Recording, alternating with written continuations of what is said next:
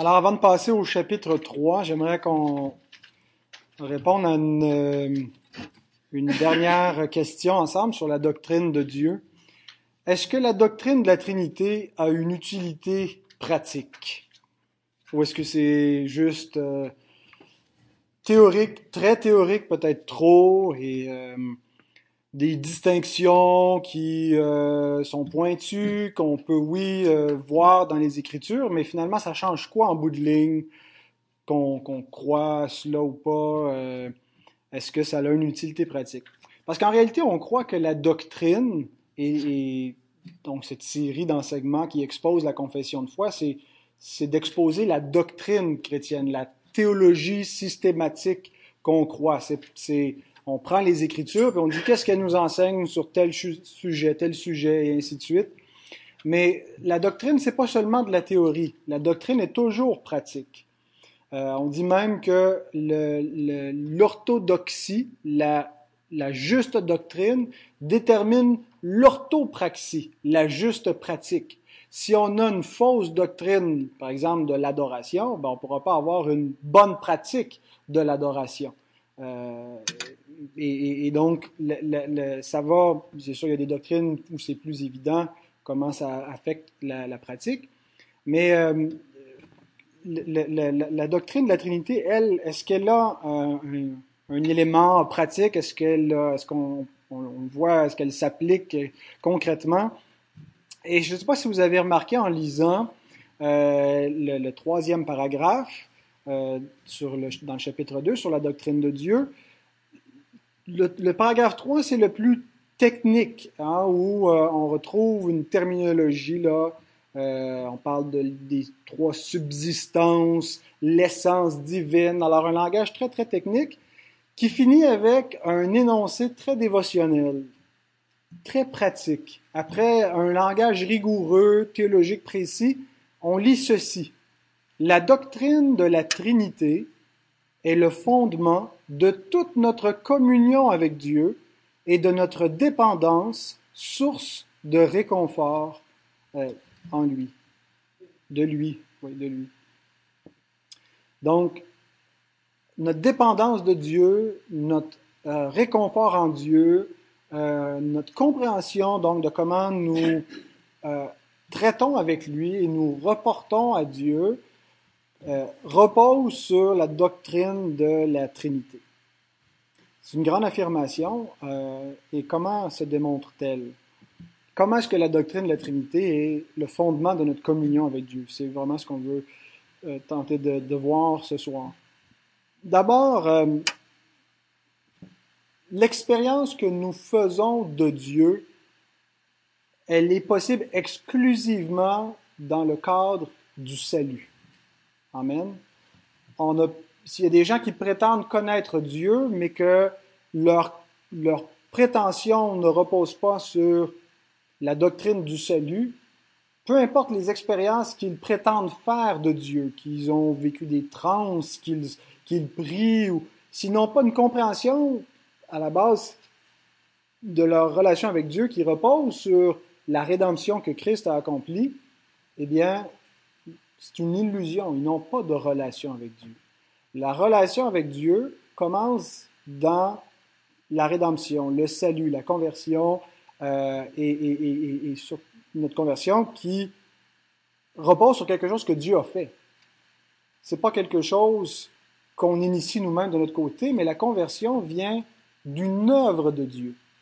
Et l'œuvre de Dieu, l'œuvre du salut qui permet une communion avec le Dieu véritable, est une œuvre trinitaire.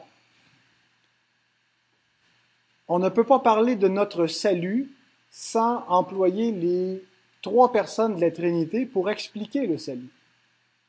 Le Père est celui qui nous a élus avant la fondation du monde. C'est aussi celui qui nous a donné son Fils. Il est dit que Dieu a tellement aimé le monde qu'il a donné son Fils. L'amour de Dieu est, est, immense, il est indicible, il y, a des, il y a des superlatifs pour le décrire. Il a tellement aimé le monde. Et le résultat, c'est que le Père donne son Fils. Alors que nous sommes encore des pécheurs, alors que nous sommes encore des rebelles, le Père donne son Fils. Alors, en partant, il y a, il y a une distinction. C'est pas le Fils qui se donne lui-même. Oui, il va s'offrir de lui-même aussi, mais c'est le Père qui donne le Fils.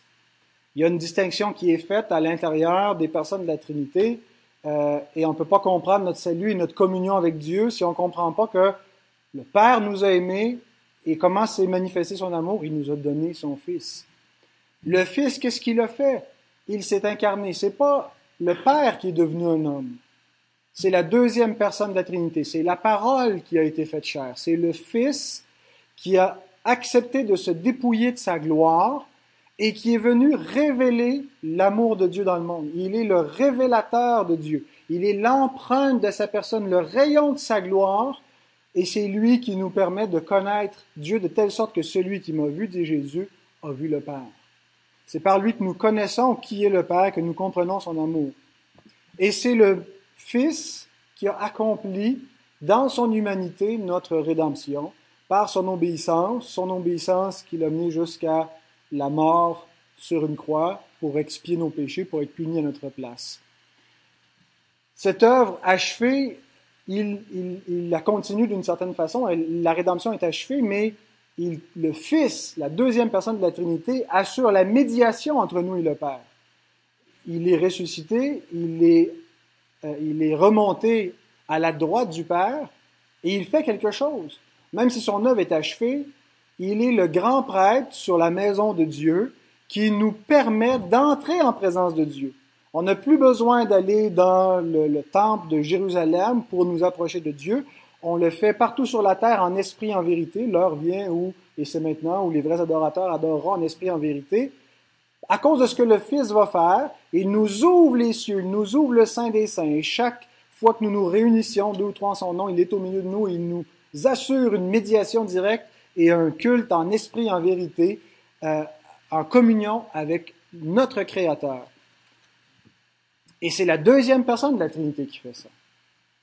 Et maintenant, l'Esprit aussi est impliqué dans notre salut et dans la communion qui en résulte avec Dieu, parce que c'est lui qui nous applique les bénéfices de la rédemption que Christ a acquis euh, au calvaire tout ce qu'on avait besoin pour être sauvé, c'est Christ qui l'a accompli à la croix.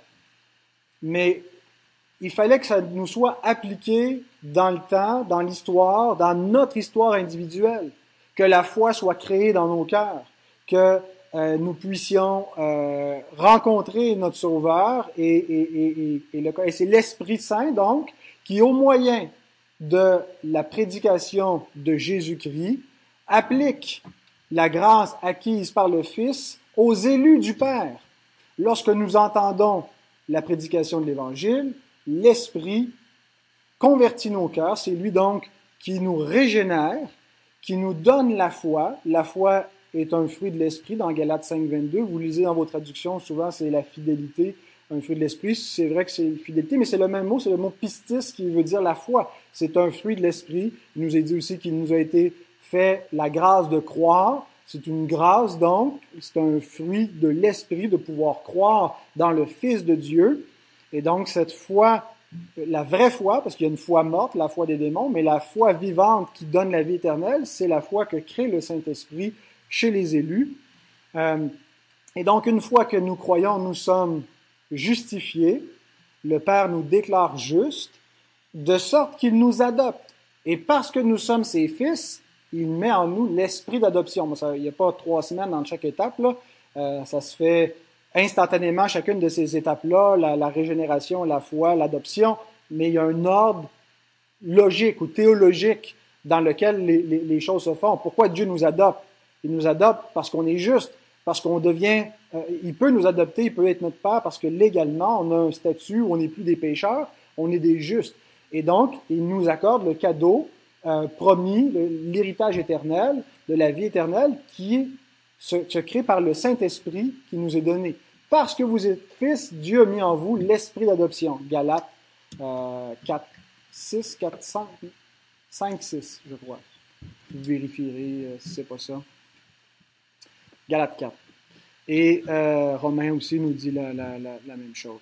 Et une fois que Dieu nous a adoptés, qu'est-ce qu'il fait? Ben, il fait ce qu'on fait avec nos propres enfants on les élève, Une fois qu'ils sont nos enfants, on, on les traite comme nos enfants, on les corrige, on en prend soin, on les nourrit, on veut qu'ils grandissent, on veut qu'ils se fortifient. Eh bien, Dieu fait ça avec nous. Il, il est notre Père. Alors, il nous corrige, il euh, nous fortifie, nous console, euh, il nous apprend toutes sortes de choses. C'est ce qu'on appelle la sanctification. C'est comment est-ce que notre Père fait ça en nous? Par le Saint-Esprit. Donc, peut-on réellement comprendre notre salut sans la doctrine de la Trinité? Peut-on comprendre notre communion avec Dieu dans un autre cadre que celui de la personne même de notre Dieu, qui est trois personnes? La Trinité, donc, est le fondement de notre salut, et parce qu'elle est le fondement de notre salut, elle est le fondement de notre communion avec Dieu. Alors, c'est pas juste quelque chose de théorique, finalement, la Trinité. Ça nous est extrêmement nécessaire de comprendre qui est Dieu pour pouvoir être en communion avec lui. Et ça doit affecter notre façon dont nous euh, prions notre Dieu et que nous euh, l'adorons. Nous adorons un seul Dieu. Euh, et quand nous adorons Dieu, nous adorons simultanément le Père, le Fils et le Saint-Esprit. Euh, ils reçoivent l'adoration des adorateurs, l'adoration de l'Église. L'adoration ne va pas qu'au Père ou seulement au Fils. Dieu est adoré. Un seul Dieu qui reçoit toute l'adoration. Euh, et il n'est pas toujours nécessaire qu'on distingue quand on prie, quand on s'adresse à Dieu ou quand on parle de Dieu dans nos chants euh, ou, à d'autres, de toujours faire des distinctions, euh, de toujours distinguer le Père, le Fils, l'Esprit. Euh, quand on désigne Dieu et qu'on ne fait pas de distinction dans notre propre pensée, dans notre propre réflexion sur Dieu, quand on lui parle sans s'adresser spécifiquement au Père, ou à qui est-ce qu'on parle? Qui est le récipiendaire de notre prière et de notre adoration? Eh bien, le Dieu trinitaire, le Dieu qui est trois personnes, est toujours celui qui est adoré, celui qui reçoit la prière. Euh, et, donc, c'est pour ça aussi euh, qu'on on a vu la semaine dernière, quand on a parlé que à chaque fois qu'on a un, on a les trois, on peut distinguer, mais on ne peut pas les séparer.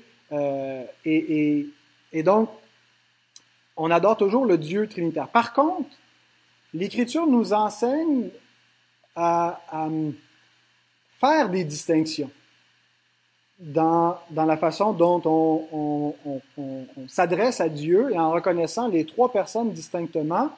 Et euh, concrètement, dans la prière, par exemple, Jésus nous dit dans Matthieu 6 au verset 9, Voici donc comment vous devez prier.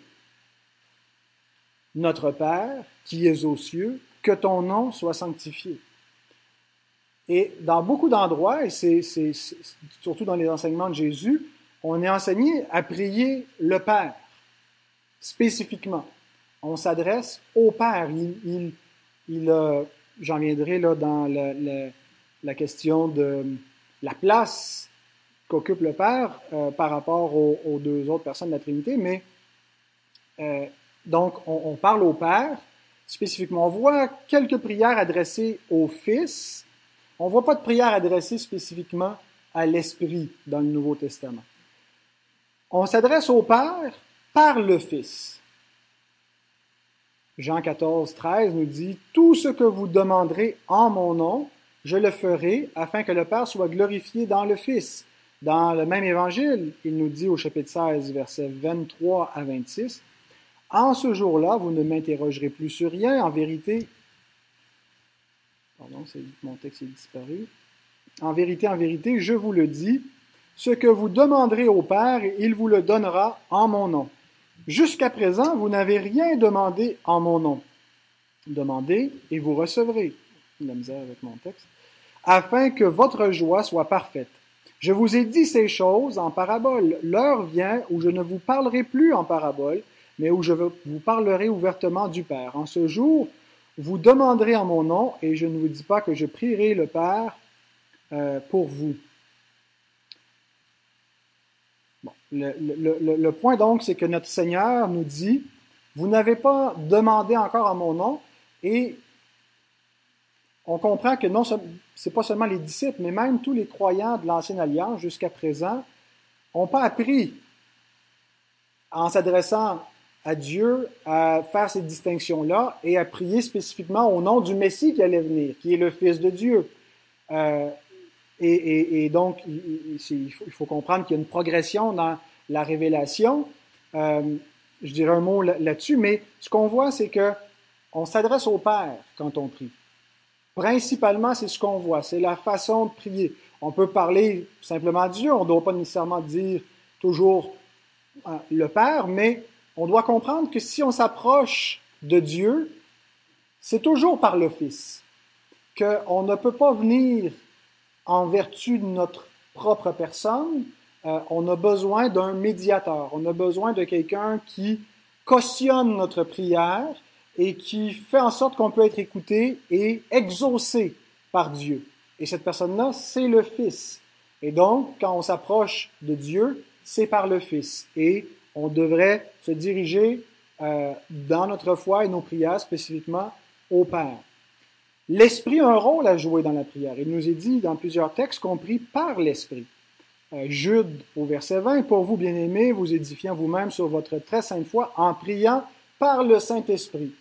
Alors, euh, c'est souvent compris comme si c'est une sorte de prière un peu euh, sous une tranche, je ne sais pas trop. Il y a ceux qui prient pas avec l'Esprit, les baptistes, puis il y a ceux qui prient avec l'Esprit, les pentecôtistes. C'est pas vraiment ça que ça veut dire. Prier avec l'Esprit veut dire que nous, nous sommes euh, régénérés par le Saint-Esprit et euh, nous sommes éclairés par l'Esprit pour nous approcher de Dieu. Et, et, c'est l'Esprit qui fait qu'il y a euh, une, réelle communion mystique.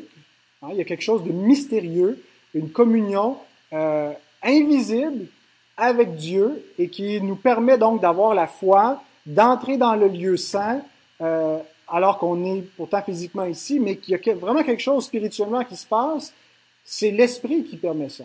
Ce soir, on va vivre une expérience spirituelle. On va prier le Père par l'Esprit, non pas euh, au nom de l'Esprit. On prie au nom du Fils, c'est lui qui est notre médiateur. Mais ce qui nous permet de nous approcher du Dieu vivant, c'est que nous sommes nous-mêmes vivants. Nous sommes régénérés par l'Esprit. Et non seulement ça, mais l'Écriture attribue un autre rôle à l'Esprit dans la prière, c'est que lui-même, il intercède. Dans Romains 8, 26 à 28, de même aussi, l'Esprit nous aide dans notre faiblesse, car nous ne savons pas ce qu'il convient de demander dans nos prières. Mais l'Esprit lui-même intercède par des soupirs inexprimables. Et, souvent, on comprend ça comme dire, moi, je sais pas trop quoi dire, mais là, l'Esprit va m'inspirer. Mais c'est pas auprès de nous que l'Esprit intercède. C'est pas à nous que l'Esprit donne des soupirs inexprimables. C'est auprès du Père où l'Esprit lui-même prie pour nous, où dans notre faiblesse, où on, ne sait que demander, on est, euh, il y a l'Esprit qui vient donc à notre secours et qui prie à notre place. Et celui qui sonde les cœurs connaît quelle est la pensée de l'Esprit parce que c'est selon Dieu qu'il intercède en faveur des saints. Nous savons du reste que toute chose concourt au bien de ceux qui aiment Dieu, de ceux qui sont appelés selon son dessein. Autrement dit, on n'a pas besoin de devenir un professionnel en étant chrétien pour être certain d'être gardé dans le plan de Dieu, parce que l'Esprit lui-même va se charger de nous garder. Euh, on n'est pas gardé dans notre pensée qu'on devient infaillible, puis euh, on peut jamais se tromper. C'est pas du tout ce que le texte veut dire. Le texte veut dire, c'est que Dieu a ses enfants, il leur a mis son esprit, et l'Esprit lui-même va intercéder en faveur des enfants de Dieu pour s'assurer de les garder, que tout va concourir à leur bien. Il va leur arriver des malheurs, ils vont se tromper, ils vont faire des péchés, mais en bout de ligne, Dieu va les garder, va les préserver, bon gré mal gré, jusqu'à la fin, entre autres en raison de l'intercession de l'Esprit. Donc, il y a deux personnes qui intercèdent pour nous dans la Trinité divine. Notre Dieu prie pour nous, le Fils et l'Esprit. Et donc, quand on réalise l'apport de chaque personne distinctement dans notre adoration, euh, on réalise qu'il y a une richesse de notre communion avec Dieu qui dépend tellement de notre compréhension de c'est qui ce Dieu. Ce Dieu qui est un et qui est trois. Alors la Trinité, donc, est, un bijou extrêmement précieux qu'on ne devrait pas voir comme euh, une, doctrine euh, compliquée qui veut rien dire, qui s'applique pas concrètement. On devrait, et, faisons attention, euh, je ne voudrais pas du tout donner l'impression qu'il faut devenir des, maîtres en théologie pour être capable de s'adresser à Dieu. Qu'il faut avoir euh, une, compréhension claire, puis parler à la bonne personne, puis dire la bonne formule. L'Écriture ne nous présente pas du tout ça comme ça. Euh, elle, nous invite à nous adresser simplement à, Dieu comme à notre Père, comme des enfants qui viennent dans la simplicité de la foi, qui ont confiance en leur Père. Mais elle nous invite aussi à pas en rester à une compréhension qui est floue, qui est superficielle, à, à grandir. Partout, on est exhorté à, à devenir des hommes faits, hein, qui sont plus au lait, mais qui euh, comprennent des choses, qui sont capables de faire des distinctions, qui, savent faire les distinctions entre le Père, le Fils et le Saint-Esprit, et pour qui ça fait une différence de prier Dieu dans ces termes-là et de l'adorer dans cette compréhension-là, en comprenant ce que chaque personne a fait dans la rédemption et en pouvant glorifier le Dieu trinitaire pour chacune de ces personnes-là lui donner gloire. Alors, les saints de, l'Ancien Testament, euh, la révélation de la personne de Dieu n'était pas complète avant l'incarnation. Jean 1, 18 nous dit, Personne n'a jamais vu Dieu, le Fils unique Dieu, c'est pas dans Louis II, ça dit juste le Fils unique, mais euh, les, les, recherches les plus poussées des manuscrits ont ceci, le Fils unique Dieu, qui est dans le sein du Père et celui qui l'a fait connaître. Dieu le Fils unique est celui qui nous a révélé le Père, qui nous a révélé la plénitude du Dieu trinitaire. Et donc, c'est normal qu'on ne retrouve pas cette doctrine aussi claire dans l'Ancienne Alliance, euh, mais quand même, ceux qui ont adoré les saints de l'Ancien Testament, ceux qui étaient régénérés, ont adoré le Dieu trinitaire. Euh, ils, ne comprenaient pas aussi clairement que nous le comprenons qui il était, mais une chose est certaine, c'est qu'ils ont eu foi dans le Fils, qui, était révélé à ce moment-là euh, sous la forme des promesses d'un Messie à venir. Ils ont cru donc euh, dans la, postérité de la femme, Genèse 3.15, dans la postérité d'Abraham qui devait venir, dans le, Shiloh la tribu de Judas, dans le fils de David. Donc ils attendaient quelqu'un. Et il nous est dit que Abraham crut à Dieu, spécifiquement il crut la promesse concernant sa postérité, et cela lui fut imputé à justice. Donc, ils ont été justifiés par la foi parce qu'ils ont cru dans le Fils de Dieu qui leur était présenté par des promesses. Et donc,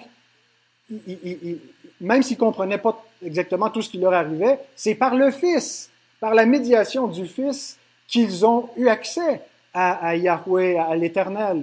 Euh, et, donc, ils ont, qu'ils ont adoré le vrai Dieu. Et ils ont reçu l'Esprit.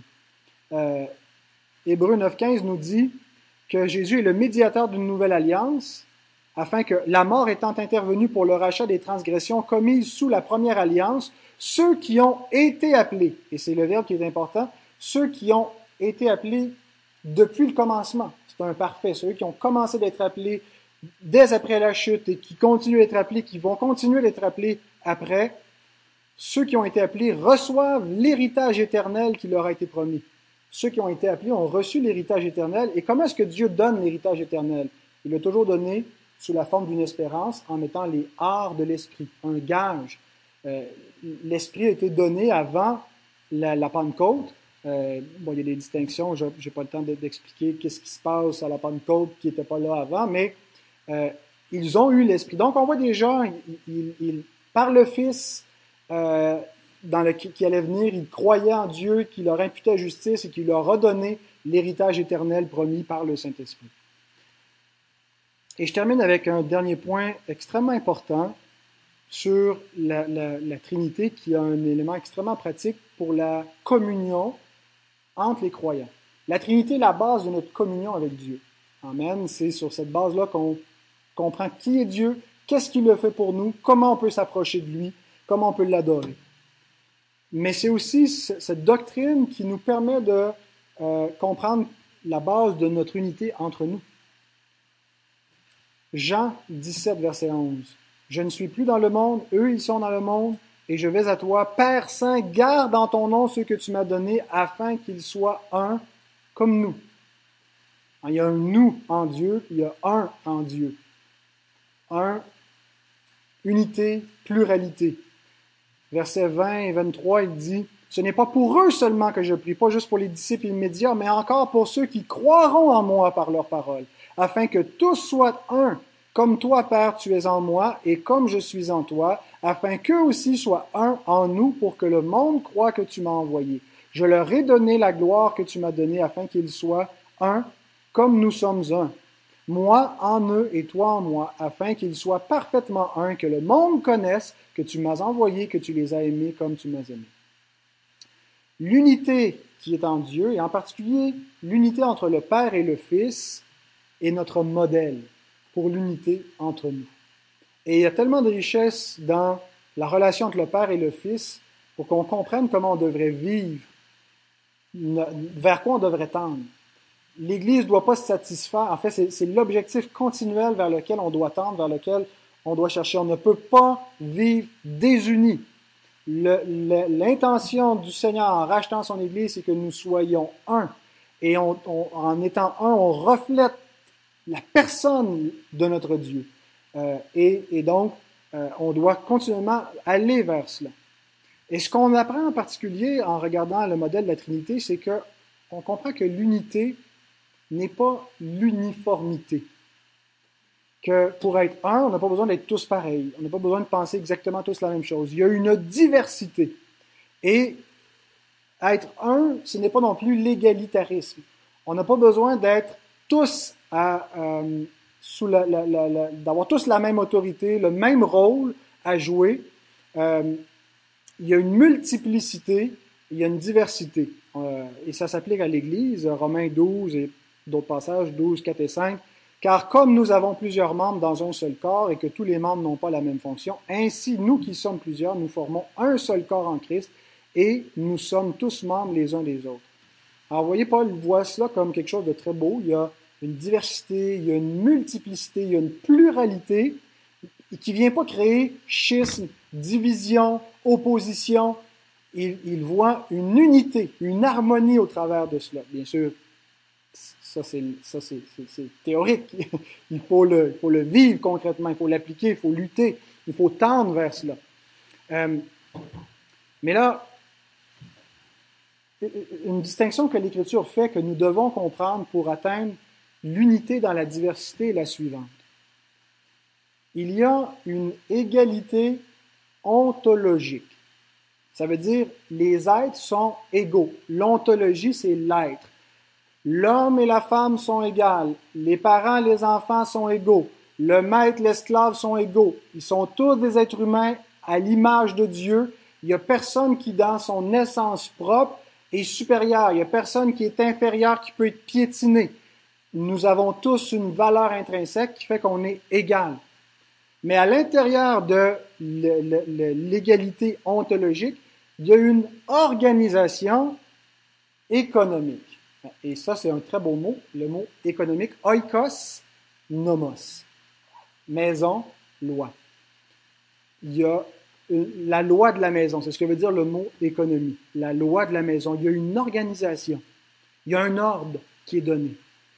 Et on voit ça à l'intérieur de la Trinité, ce modèle-là. Il y a une égalité ontologique entre les personnes. Ils sont possèdent tous pleinement l'essence divine. Le Fils n'est pas d'une divinité inférieure non plus que l'Esprit. Ils sont tous pleinement Dieu, ils remplissent tous pleinement le cube. Vous vous souvenez de l'image? Les trois dimensions couvrent pas un tiers, mais la plénitude de l'espace. Mais il y, a, un ordre économique dans la Trinité.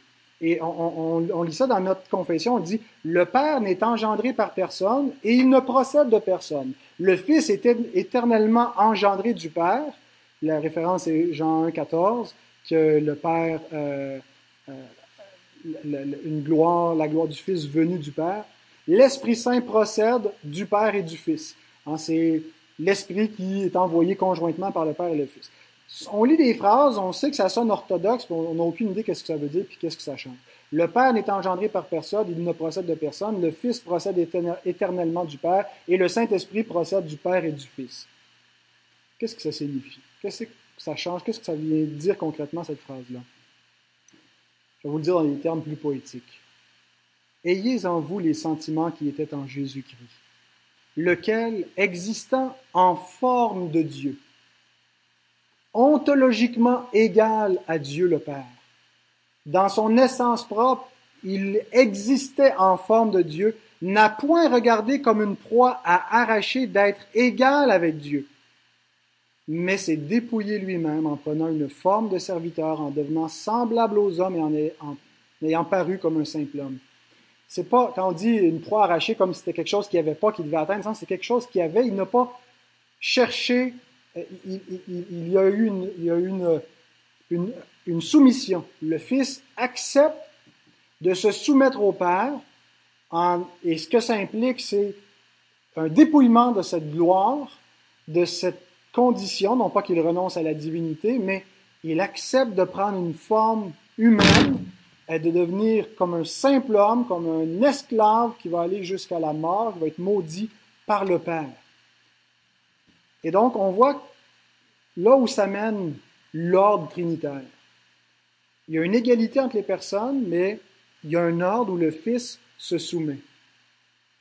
Et en cela, on a le modèle parfait de l'amour et de l'unité au sein d'une multiplicité, d'une diversité.